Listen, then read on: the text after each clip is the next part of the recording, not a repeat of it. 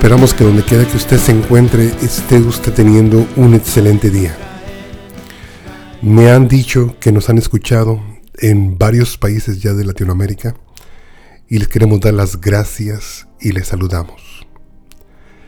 También quiero comunicarles a todas las personas que están aquí en la ciudad de Dallas, Texas, que para la congregación Árbol de Vida es un privilegio poder llegar a donde quiera que usted se encuentre en este momento con nuestro programa Hablemos de lo que no se habla. Vamos a concluir en este día con la décima primera porción de la Torá llamada Vayigash. Y precisamente se acaba en Génesis capítulo 47, versículo 27, donde vamos a estar concluyendo al final de este programa con una gran enseñanza.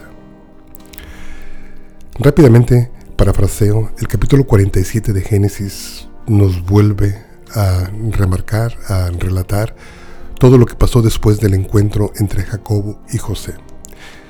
Nos dice Génesis 47 que aún Jacob fue introducido delante de Faraón.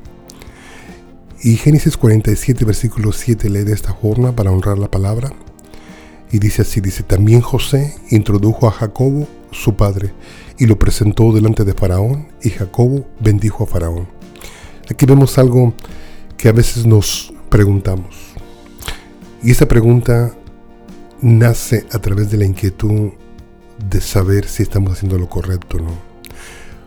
¿Podemos nosotros bendecir a una persona en conversa? ¿Podemos nosotros bendecir a una persona que no teme a nuestro Dios? Parece que la Torah nos da la indicación de que sí, de que sí realmente podemos bendecirlo, porque hemos de recordar que aún dos patriarcas anteriores a Jacob también lo hicieron.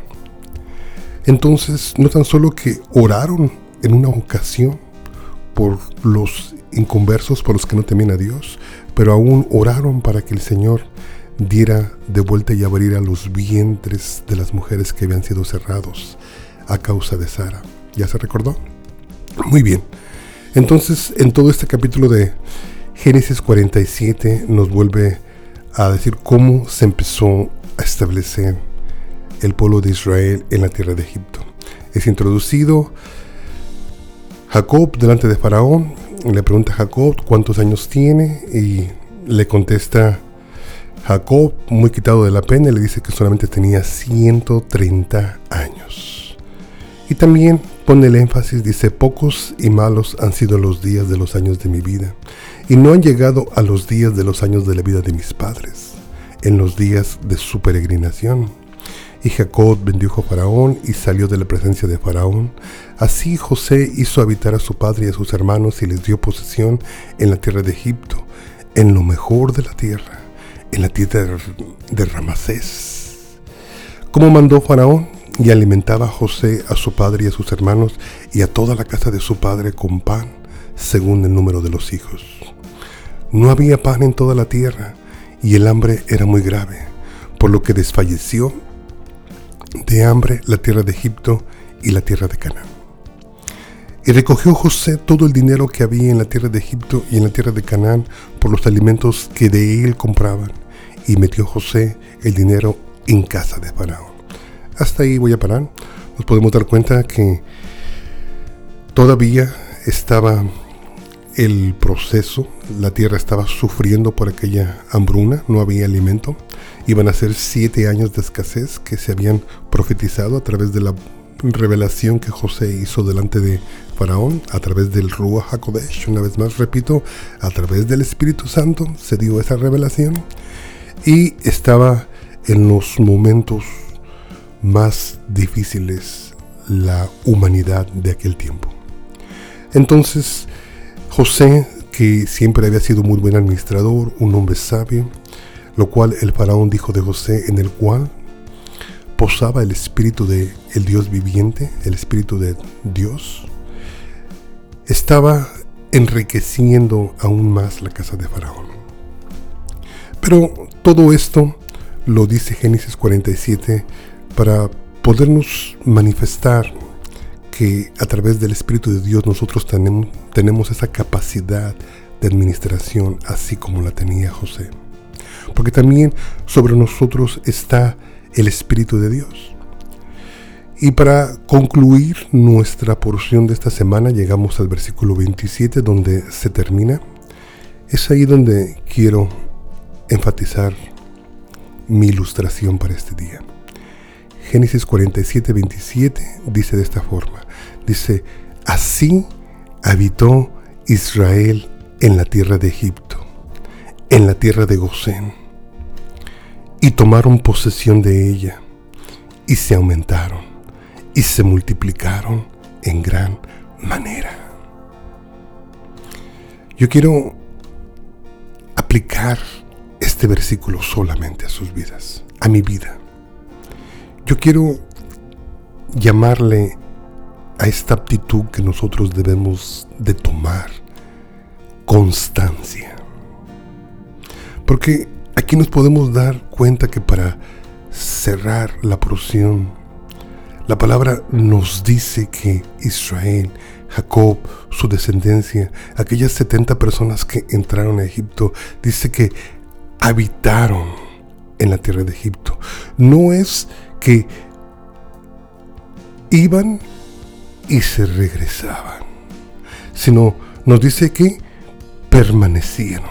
Cuando la palabra está diciendo y habitaron, está diciendo y tomaron, y tomaron posesión de ella. Fueron constantes. Supieron permanecer. Supieron ser fieles a la promesa que Dios había dado a Jacob en Génesis 46. Yo estaré contigo y haré de ti una gran nación y yo mismo te traeré de regreso. Supieron esperar el tiempo pacientemente.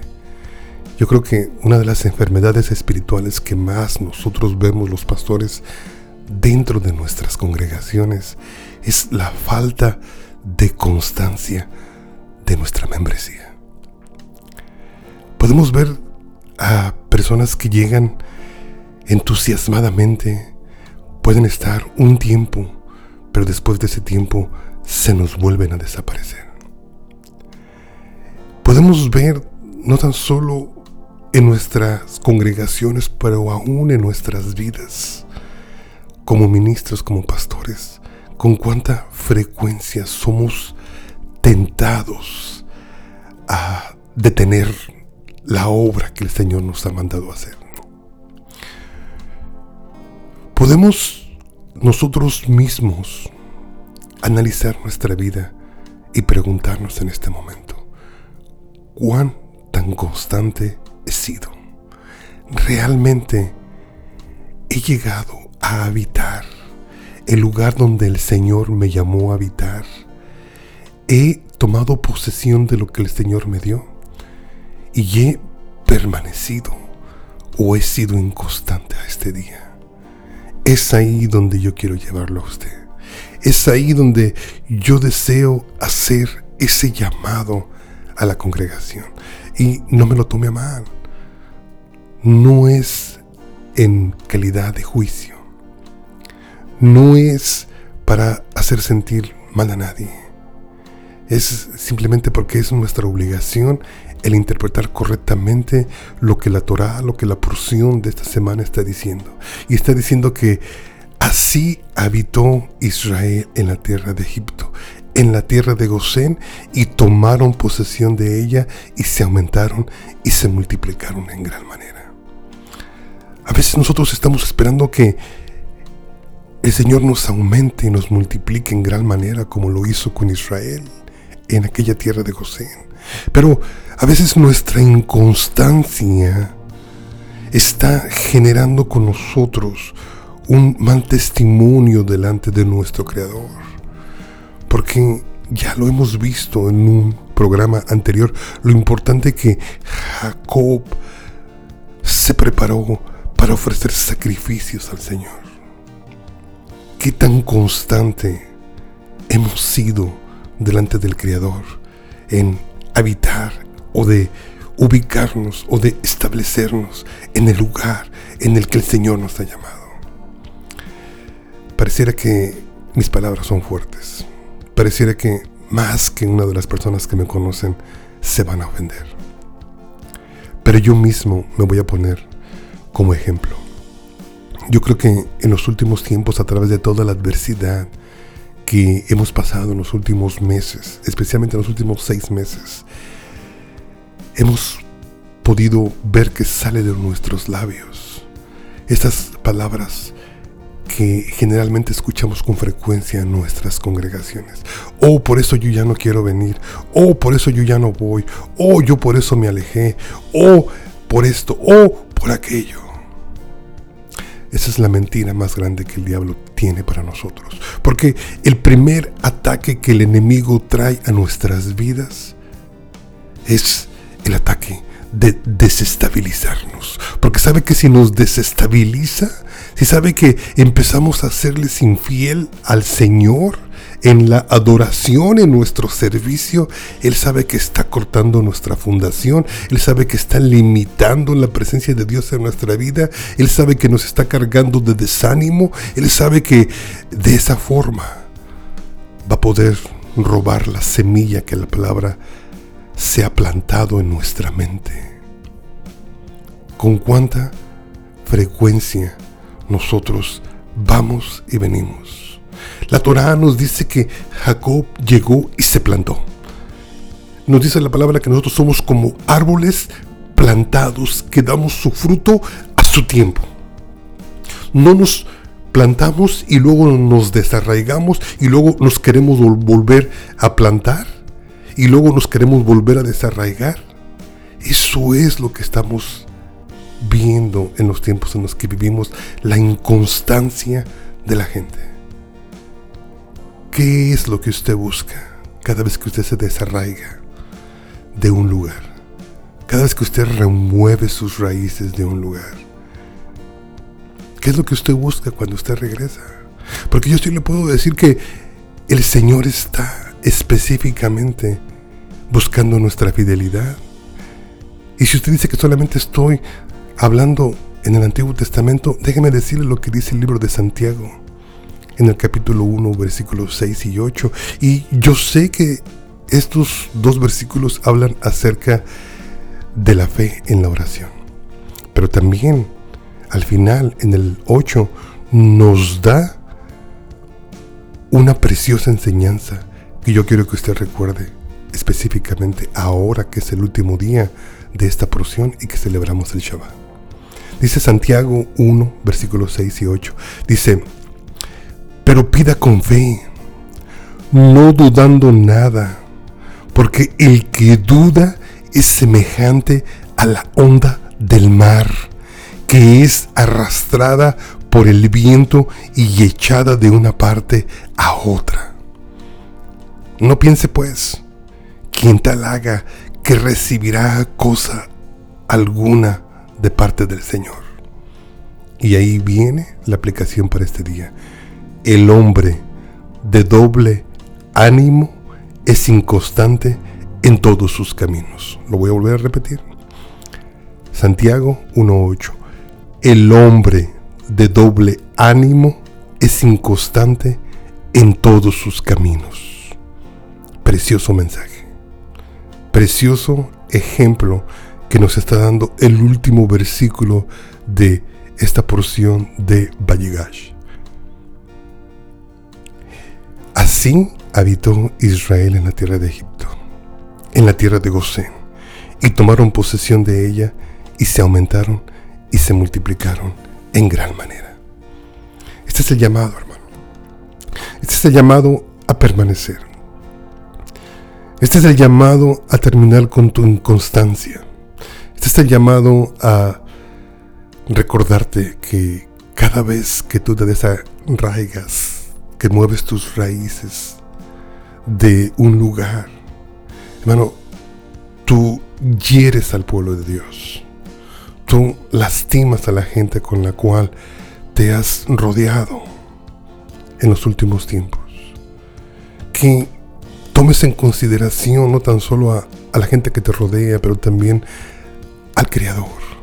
Que entendamos que la palabra claramente nos dice que si en lo poco somos fieles, en lo mucho el Señor nos pondrá. Y aquí nos podemos dar cuenta que todos buscamos lo mismo. Todos nos acercamos al Señor para ser bendecidos. Y podemos darnos cuenta que el Señor bendijo al pueblo de Israel en la tierra de Gosén. Dice que y se aumentaron y se multiplicaron en gran manera.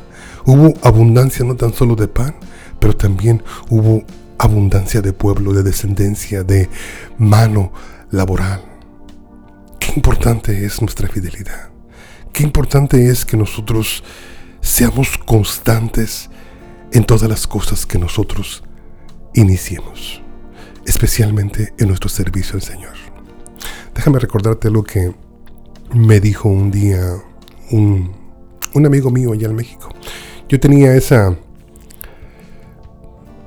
pues voy a decirle mal hábito de ir a México y venir, ir a México y venir, ir a México y venir, que ya me quedaba a vivir allá, que ya me quedaba a vivir aquí, que ya me regresaba, que ya me venía.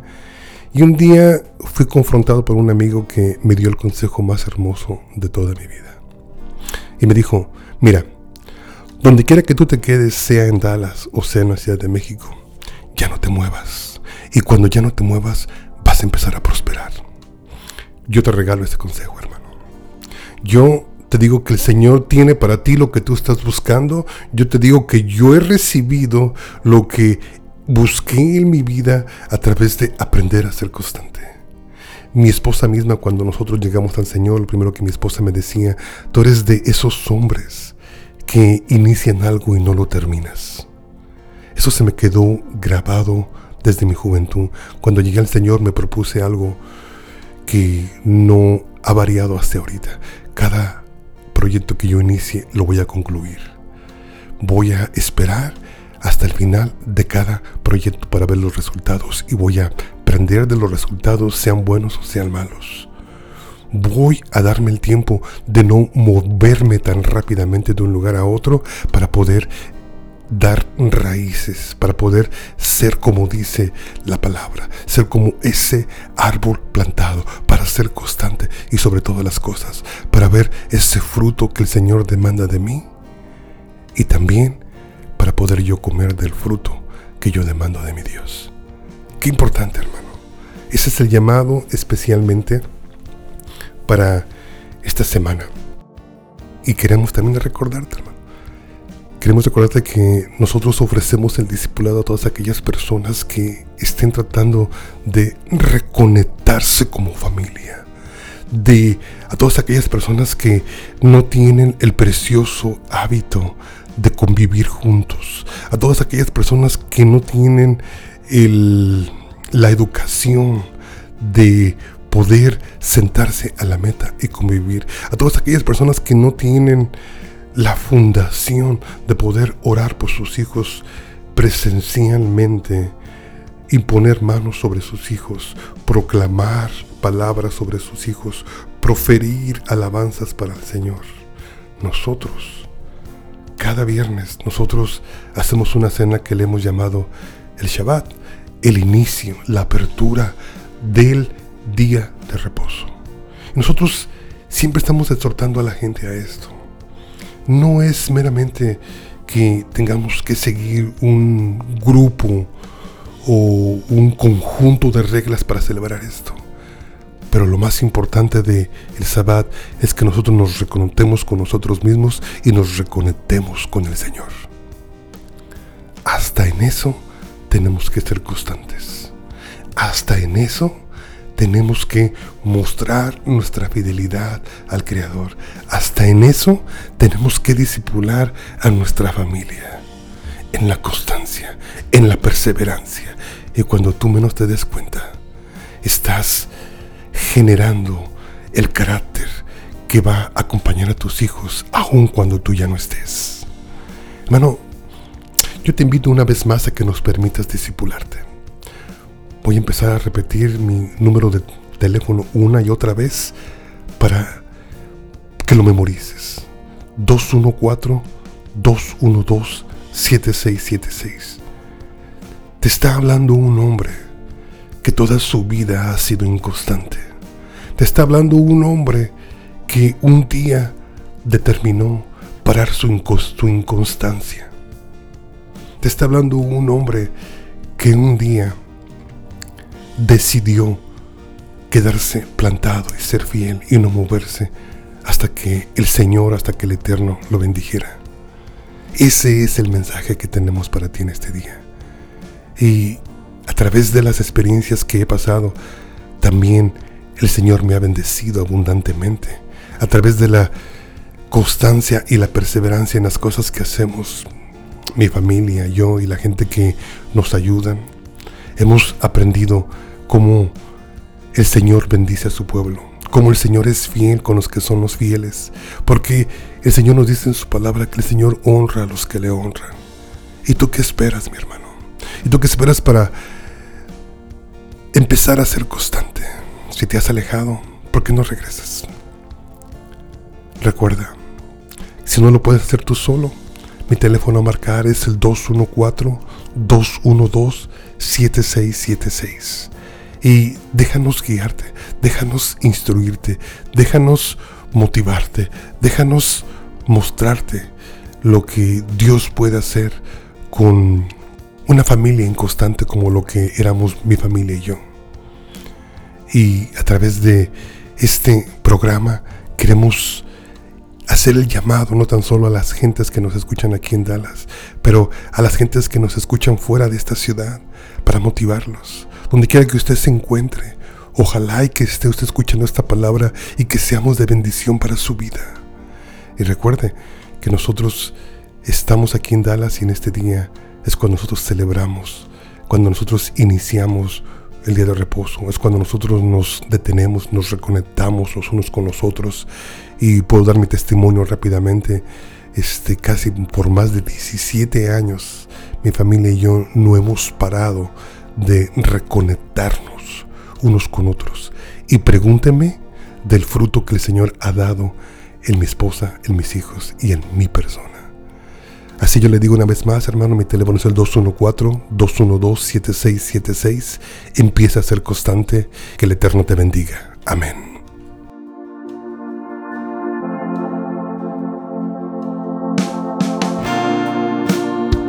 Que el Señor te bendiga.